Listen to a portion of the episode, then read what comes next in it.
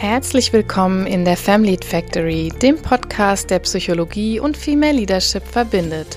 Mein Name ist Silke Rouge, ich bin Psychotherapeutin und Coach und ich möchte dir helfen, dich selbst besser zu verstehen, damit du mit einer guten Lebensqualität in Führung gehen kannst.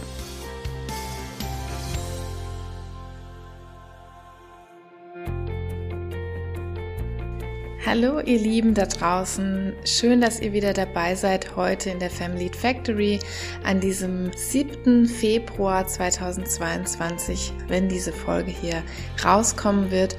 Ich sitze hier gerade in meinem Home Studio, wo ich diesen Podcast immer aufnehme und gucke raus und es ist zugegeben sehr, sehr grau und regnerisch draußen, so ein typischer Februar in Deutschland eben.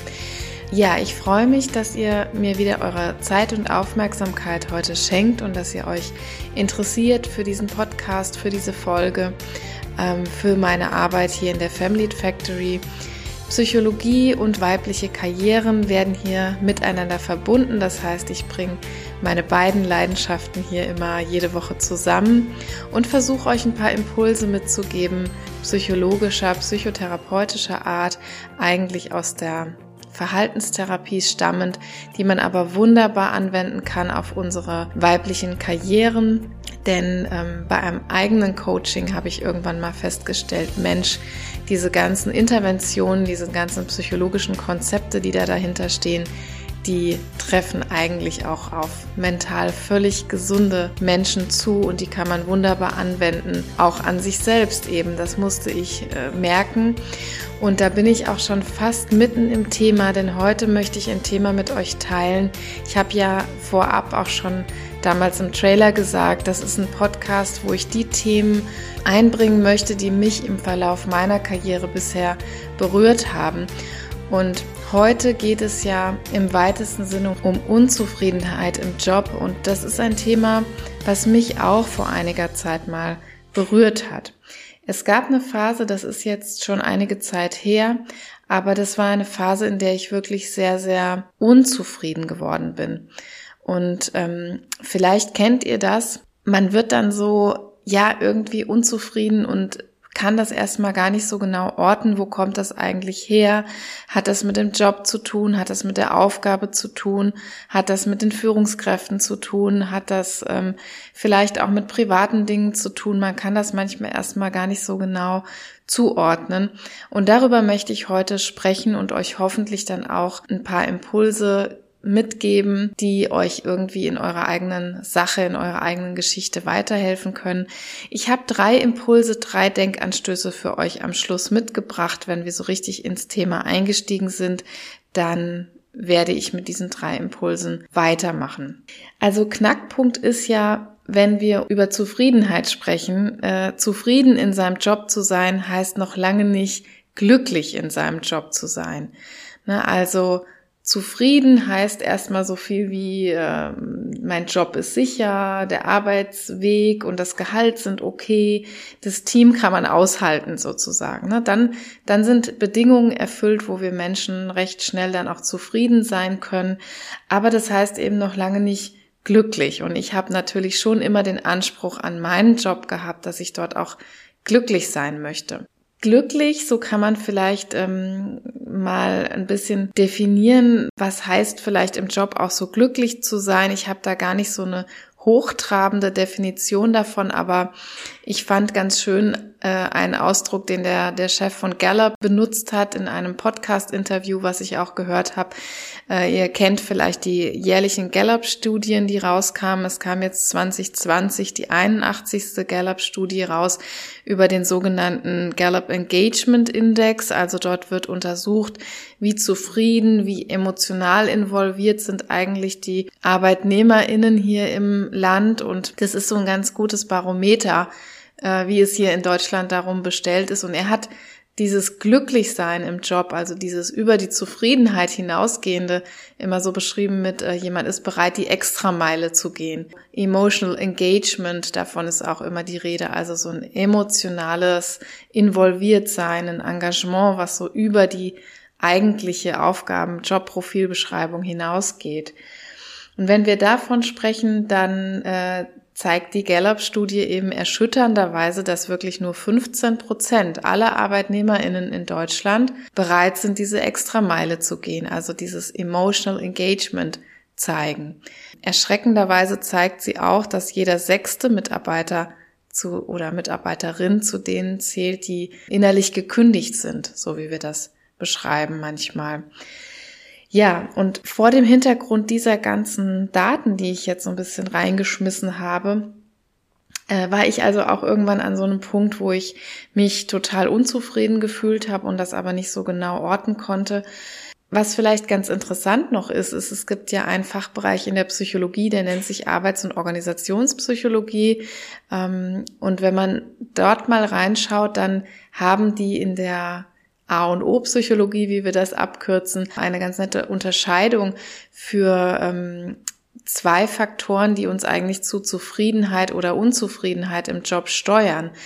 Die ähm, kristallisieren sich so heraus, dass es einmal die sogenannten Hygienefaktoren gibt. Und die Hygienefaktoren im Beruf sind sowas wie ein warmes Büro zu haben, dass das Geld rechtzeitig auf meinem Konto ankommt und sowas. Also so, wir würden fast sagen, die Basics, ne, die wir im Job so haben können. Und es gibt die sogenannten Motivatoren. Dazu gehört so etwas wie Wertschätzung, Entwicklungsmöglichkeiten im Beruf, aber auch eine Klarheit der Aufgaben zum Beispiel. Also das sind die sogenannten Motivatoren. Und spannend ist jetzt, dass die Hygienefaktoren, wenn die fehlen, machen die uns äh, ad hoc unzufrieden. Ne? Also wenn die da sind, wenn wir das Geld rechtzeitig auf dem Konto haben oder ein warmes Büro haben, dann bemerken wir das eigentlich fast gar nicht. Wenn die aber fehlen, dann werden wir ad hoc ziemlich schnell unzufrieden. Und bei den Motivatoren ist es eben eher so, dass wenn die vorhanden sind, dann steigt die Wahrscheinlichkeit, dass wir auch wirklich glücklich im Beruf sind, dass wir äh, ja diese Entwicklungsmöglichkeiten sehen, dass wir ähm, mit dem Team sehr, sehr gut klarkommen oder dass wir uns sehr wertgeschätzt, sehr anerkannt fühlen und dann steigt bei vielen auch dieser Zufriedenheitsfaktor.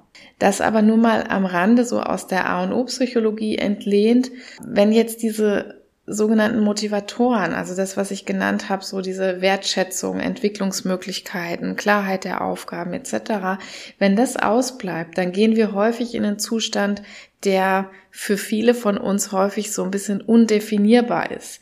Also wenn wir überlegen, wie sich Unzufriedenheit eigentlich äußert, ich weiß nicht, wie das bei euch ist, aber dann merken wir manchmal, dass das sehr diffus ist. Ich persönlich, ich werde dann zum Beispiel nörgelig. Ja, nörgelig ist jetzt nicht ein sehr ähm, fachkundiger Ausdruck, aber ich denke, da wisst ihr am besten, was damit gemeint ist. Meist ist das dann gefolgt von so einer Stufe zwei. das ist nämlich dann die Reizbarkeit. Ne? Also zuerst wird man so ein bisschen eben ähm, undefinierbar nörgelig und dann kommt irgendwann vielleicht so eine Reizbarkeit dazu. Und was dann passiert ist, ist häufig so eine, so eine richtige Kaskade des Grauens, möchte ich mal sagen. Das ist so, dass wir also dann reizbar sind und was dann oft alle unsere lieben Menschen zu spüren kriegen, die wir um uns herum haben, ob Familienangehörige, ob unsere Kinder, ob unsere Kolleginnen, ob unsere Vorgesetzten sogar. Also das ist dann so, dass obwohl wir uns alles andere als gut fühlen, fühlen wir uns dann zusätzlich auch noch schuldig. Ne? Besonders wir als Frauen fühlen uns dann schuldig. Wir verurteilen uns dafür, dass wir so unsensibel und grob reagiert haben, als uns irgendjemand angesprochen hat. Also Ausgangspunkt ist jetzt, wir fühlen uns eigentlich hundeelend, wissen überhaupt nicht warum und wir kritisieren uns dann selbst dafür, dass wir nicht endlich mal zufrieden sein können, ne, wo wir doch gut verdienen und ein Eckbüro haben oder einen hübschen Dienstwagen oder so. Das ist genau dieser Punkt, die Hygienefaktoren sind eigentlich da und das lässt uns dann so leicht äh, kritisieren, warum wir überhaupt in so einen Zustand der Unzufriedenheit kommen, weil wir das erstens nicht verstehen und zweitens manchmal noch gar nicht als solches labeln können. Vielleicht kennt das die ein oder andere von euch auch. Ne? Ich selbst fand diesen Zustand wirklich sehr quälend und irgendwann auch wirklich nur noch erschöpfend, kann man sagen. Ähm, was wir dann machen, ist ja, wir finden dann häufig Gesprächspartner so im eigenen Umfeld. Das ist ja auch erstmal was sehr Natürliches und was sehr Menschliches und die geben natürlich ihr Bestes, uns zuzuhören, uns wieder aufzurichten. Das Problem ist aber, dass diese Menschen oft emotional viel zu nah an uns dran sind.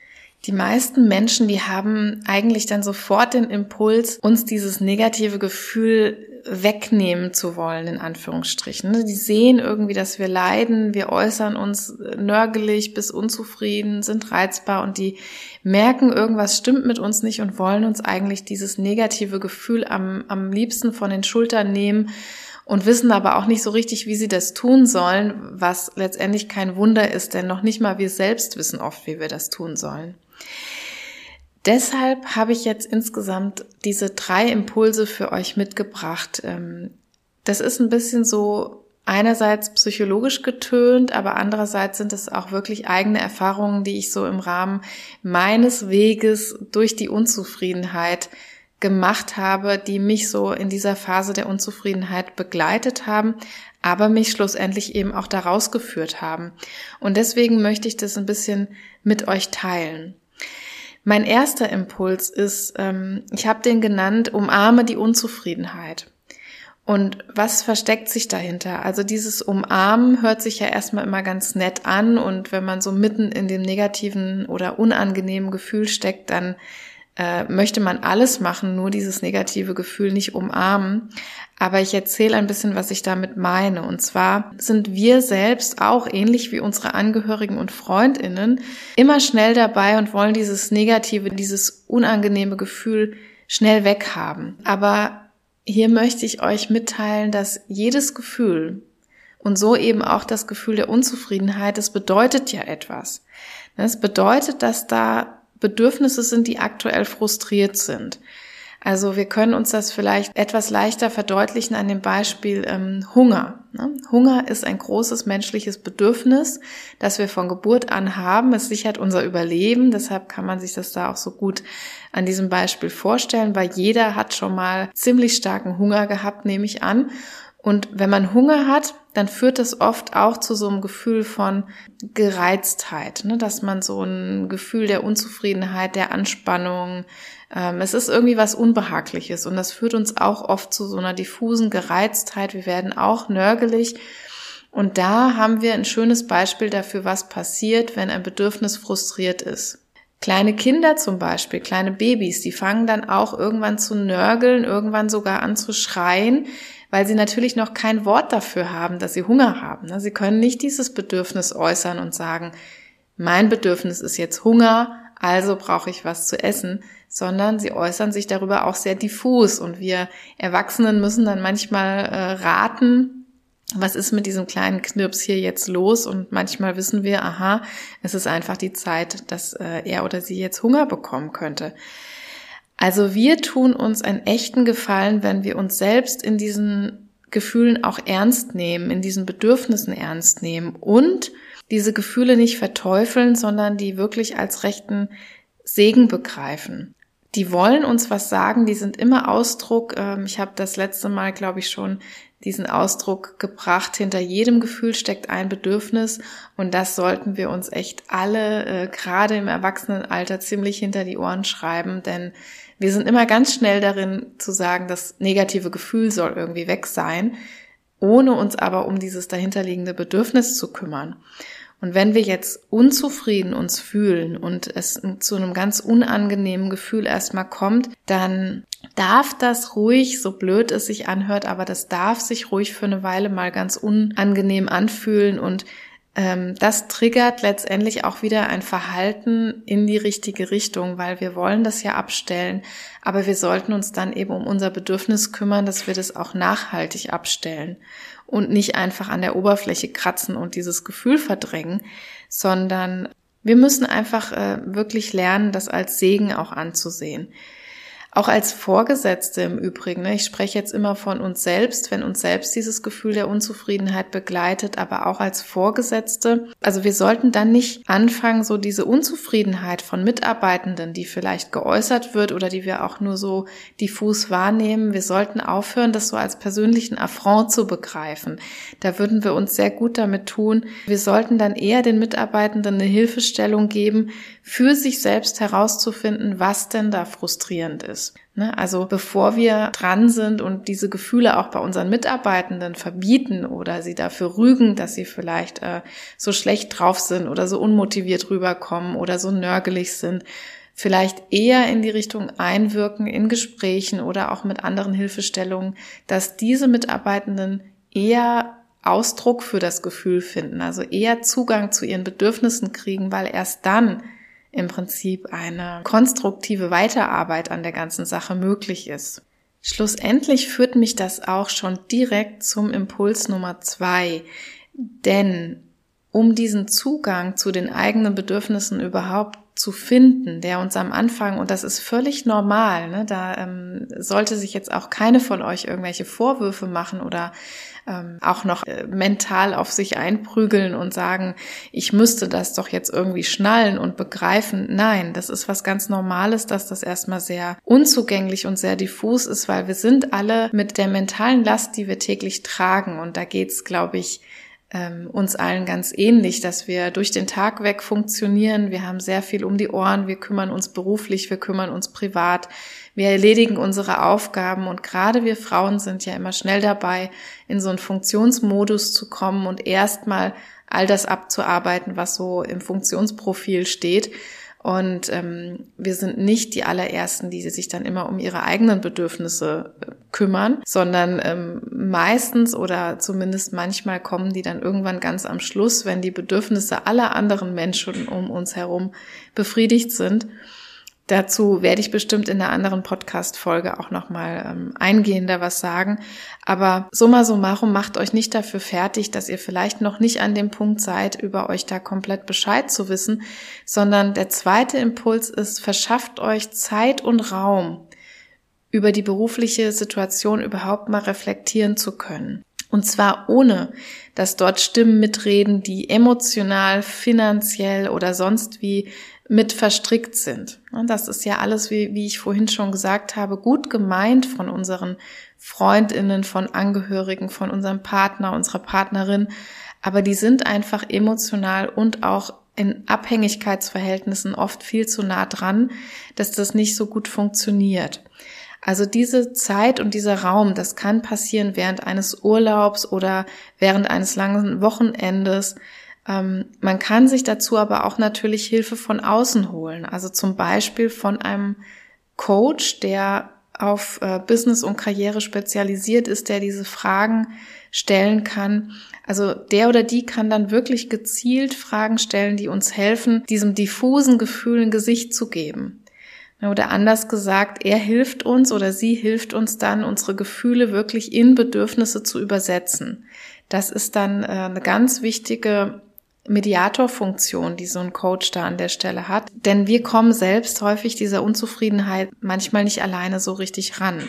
Deshalb hilft es also auch wenig in dieser Phase schon mit Vorgesetzten zu sprechen zum Beispiel. Davon würde ich wirklich abraten, denn wir haben dann selber noch kaum eine Struktur im Kopf. Also mir ging es damals in dieser Phase genau so, dass man irgendwie den Impuls hat, vielleicht irgendwas ändern zu wollen, aber man ist noch überhaupt nicht innerlich genug strukturiert, um in ein Vorgesetztengespräch zu gehen, um das überhaupt strukturiert ansprechen zu können und noch gar kein eigenes Ziel im Kopf hat, wo soll das Gespräch, wo soll die berufliche Reise überhaupt hingehen. Die Vorgesetzten fragen dann logischerweise, wenn sie einigermaßen engagiert sind in einem Mitarbeitergespräch, äh, was fehlt ihnen denn oder was brauchen sie denn oder was ist denn ihr Ziel, was sollen wir verändern. Aber wir wissen es schlichtweg zu diesem Zeitpunkt nicht. Ja, deswegen macht das an der Stelle noch sehr, sehr wenig Sinn. Also in diesem Impuls würde ich mitgeben, der Schritt zwei muss sein, nachdem wir so akzeptiert haben, dass wir unzufrieden überhaupt sind und dieses Gefühl erstmal richtig eingeladen haben, dass es da sein darf, dann uns diese Zeit und diesen Raum zu schaffen, um zu reflektieren, um für uns selbst oder mit einem Partner, einer Partnerin an unserer Seite, die sich damit auskennt, mal auf diese berufliche Situation zu schauen, aus der Vogelperspektive mal zu gucken und dann erstmal rauszukristallisieren, welche Bedürfnisse sind da eigentlich frustriert, was brauche ich, wo will ich hin. Bei mir in meinem persönlichen Fall hat das mit einer systemischen Coachin wunderbar geklappt. Ähm, ich, das hat viel Überwindung gekostet, denn ich komme ja natürlich selber aus dem beratenden Beruf und äh, wenn ein Coach einen Coach aufsucht, dann ist das, ihr ahnt das vielleicht nicht immer äh, so leicht. Also man ist, glaube ich, am Anfang überhaupt keine dankbare äh, und tolle Klientin. Aber ich habe dann irgendwann geschafft, diesen Bogenschlag zu kriegen, mich dort wirklich beruflich rauszunehmen und einfach nur über mich zu sprechen. Und die Fragen, die sie gestellt hat, die haben mir von Stunde eins an wirklich geholfen, ja wieder selber ein, ein Bild über mich zu kriegen und ein bisschen einen Schritt zurückzutreten und aus der Vogelperspektive zu gucken, äh, was vorher eher ein Gefühl war, wie den Wald vor lauter Bäumen nicht zu sehen. Also das kann ich nur jedem oder jeder von euch ans Herz legen, da für sich einen Weg zu finden, das mit jemandem oder ohne jemanden gut für sich durchzugehen und da ein bisschen wieder klarer sehen zu können. Und dann gehe ich auch schon über zu meinem dritten Impuls, den ich euch mitgebracht habe. Wenn ich nämlich herausgefunden habe, um welche Bedürfnisse es geht, dann kann ich mir wirklich natürlich auch gezielt eine Strategie überlegen. Also mit externer Hilfe oder ohne und kann auch zum Beispiel mit Vorgesetzten jetzt Termine ausmachen. Also für jede Sache, die sich herauskristallisiert hat, sollte man dann schauen, Geht das im eigenen Unternehmen, in der eigenen Kanzlei, in der eigenen Praxis, Kita, Agentur, wo auch immer ich tätig bin? Oder muss ich tatsächlich wechseln, wenn ich im Job so unzufrieden bin? Oftmals gibt es ja auch die Option von einem internen Wechsel, ne, von einem Wechsel der Abteilung zum Beispiel, von ähm, einem Wechsel des Standortes, dass ich noch im selben Unternehmen an einem anderen Standort zum Beispiel tätig sein kann oder einfach den Bereich und die Abteilung zu wechseln. Einen kleinen Einschub ähm, möchte ich dazu noch machen und zwar solltest du auch immer kritisch prüfen, finde ich, ob ähm, immer alle Bedürfnisse wirklich auf den Job zu projizieren sind.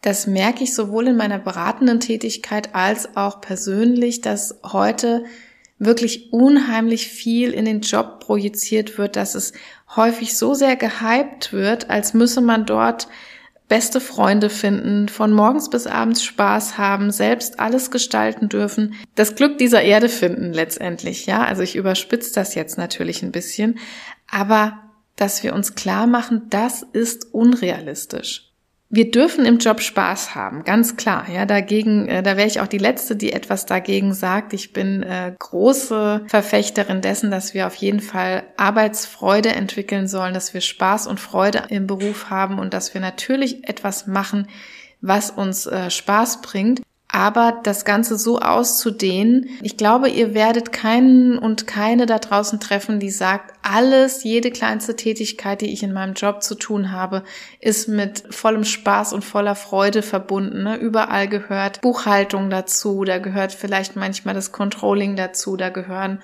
ähm, irgendwelche Tabellen dazu, da gehören auch nervige Kunden, Klienten, äh, wer auch immer dazu, also die mir nicht immer jeden Tag Spaß bringen. Und das ist auch völlig okay. Aber zur Überprüfung meiner Bedürfnisse, da gehört immer auch, dass ich den Bereich außerhalb meines Jobs einschließe. Also ich muss mir auch diesen, diesen Bereich angucken, der jenseits der Firmentür, jenseits des Unternehmenseingangs liegt, inwieweit ich eben meine Bedürfnisse, die ich rauskristallisiert habe, auch in diesem privaten Bereich einbringen und befriedigen kann. Ne, denn es ist letztendlich immer eng verzahnt und diese Bedürfnisse, die begleiten mich natürlich den ganzen Tag über durch mein ganzes Leben. Und ähm, wir können uns leicht ausrechnen, wenn wir in diesem privaten Bereich außerhalb der Unternehmenstür diese Bedürfnisse überhaupt nicht befriedigen können, dann werden die umso mehr in den Job rein projiziert. Und ich kann jetzt gucken, wenn mir irgendein Bedürfnis dort total unterversorgt vorkommt, dass ich dann wieder mehr auch wirklich in diesen Bereich außerhalb des Jobs gucke, weil je mehr ich das tue, desto weniger werde ich das Bedürfnis dann noch mit in den Job bringen, desto mehr werde ich auch eine Akzeptanz finden für Tätigkeiten innerhalb meines Berufs, die vielleicht nicht so spaßig sind und vielleicht nicht direkt irgendwelche Bedürfnisse adressieren. Das nur noch mal als kleinen Einschub an dieser Stelle, weil das was ganz Wichtiges ist, weil wir heute auch gerne so dabei sind und den Job ein bisschen als Allheilsbringer ähm, ansehen. Wir haben natürlich uns als Person, die wir durch unser ganzes Leben mitbringen und der Job ist und sollte auch nur ein kleiner Teil unseres Lebens sein, der uns durchaus Freude machen darf, der uns durchaus auch erfüllen darf. Aber die Frage ist immer, Erfüllung durch den Job, wie hoch setze ich da die Maßstäbe? Wann kann mich ein Job erfüllen? Und wenn wir alle Bedürfnisse da reinbringen, dann wird es zugegeben in vielen Bereichen schwierig werden. Ja, und das waren die Denkanstöße, die ich heute in der Folge zur Unzufriedenheit im Job mit euch habe teilen wollen. So bin ich schon fast am Ende der heutigen Folge angelangt. Ich fasse aber noch mal kurz die drei Impulse für dich zusammen, damit wir das Paket heute rund kriegen und hier abschließen können. Zum ersten habe ich gesagt, wir sollten unsere Unzufriedenheit umarmen. Ne, darum geht's erstmal um die Akzeptanz dieses Gefühls und das nicht sofort wegzudrücken, nicht sofort wieder in den Funktionsmodus zu kommen, sondern durchaus äh, uns selbst, unsere Gefühle und unsere Bedürfnisse an der Stelle auch ernst zu nehmen. Denn wenn wir das sonst die ganze Zeit wegdrücken, kann es auch wirklich so sein, dass wir irgendwann innerlich gekündigt an diesem Schreibtisch sitzen und ähm, auf ein handfestes Burnout zusteuern. Und um das zu vermeiden, ist der allererste Schritt wirklich dieses Gefühl auch anzuerkennen. Als zweites habe ich dazu geraten, uns Zeit und Raum zur Reflexion zu schaffen, eventuell eben ein Coaching zu machen. Das ist kein Muss, aber ähm, aus meiner persönlichen Erfahrung kann ich nur sagen, mir hat das damals sehr, sehr weitergeholfen, als ich mein Coaching gemacht habe. Ja, und der dritte Impuls war, mit einem konkreten Plan dann Vorgesetzte ins Boot zu holen und zu schauen, wie ich eben frustrierte Bedürfnisse wieder befriedigen kann oder wie ich wieder zu mehr Arbeitszufriedenheit zurückfinden kann, ob das über einen Abteilungswechsel ist, ob das über einen Tätigkeitswechsel ist. Manchmal hilft wirklich auch dieser, diese Offenbarung überhaupt im Gespräch mal zu äußern, was da überhaupt los ist und ich kann nur sagen, dass ich im Verlauf meiner Karriere immer wieder erlebt habe, dass ich auf sehr, sehr offene Ohren gestoßen bin, was meine Vorgesetzten betraf.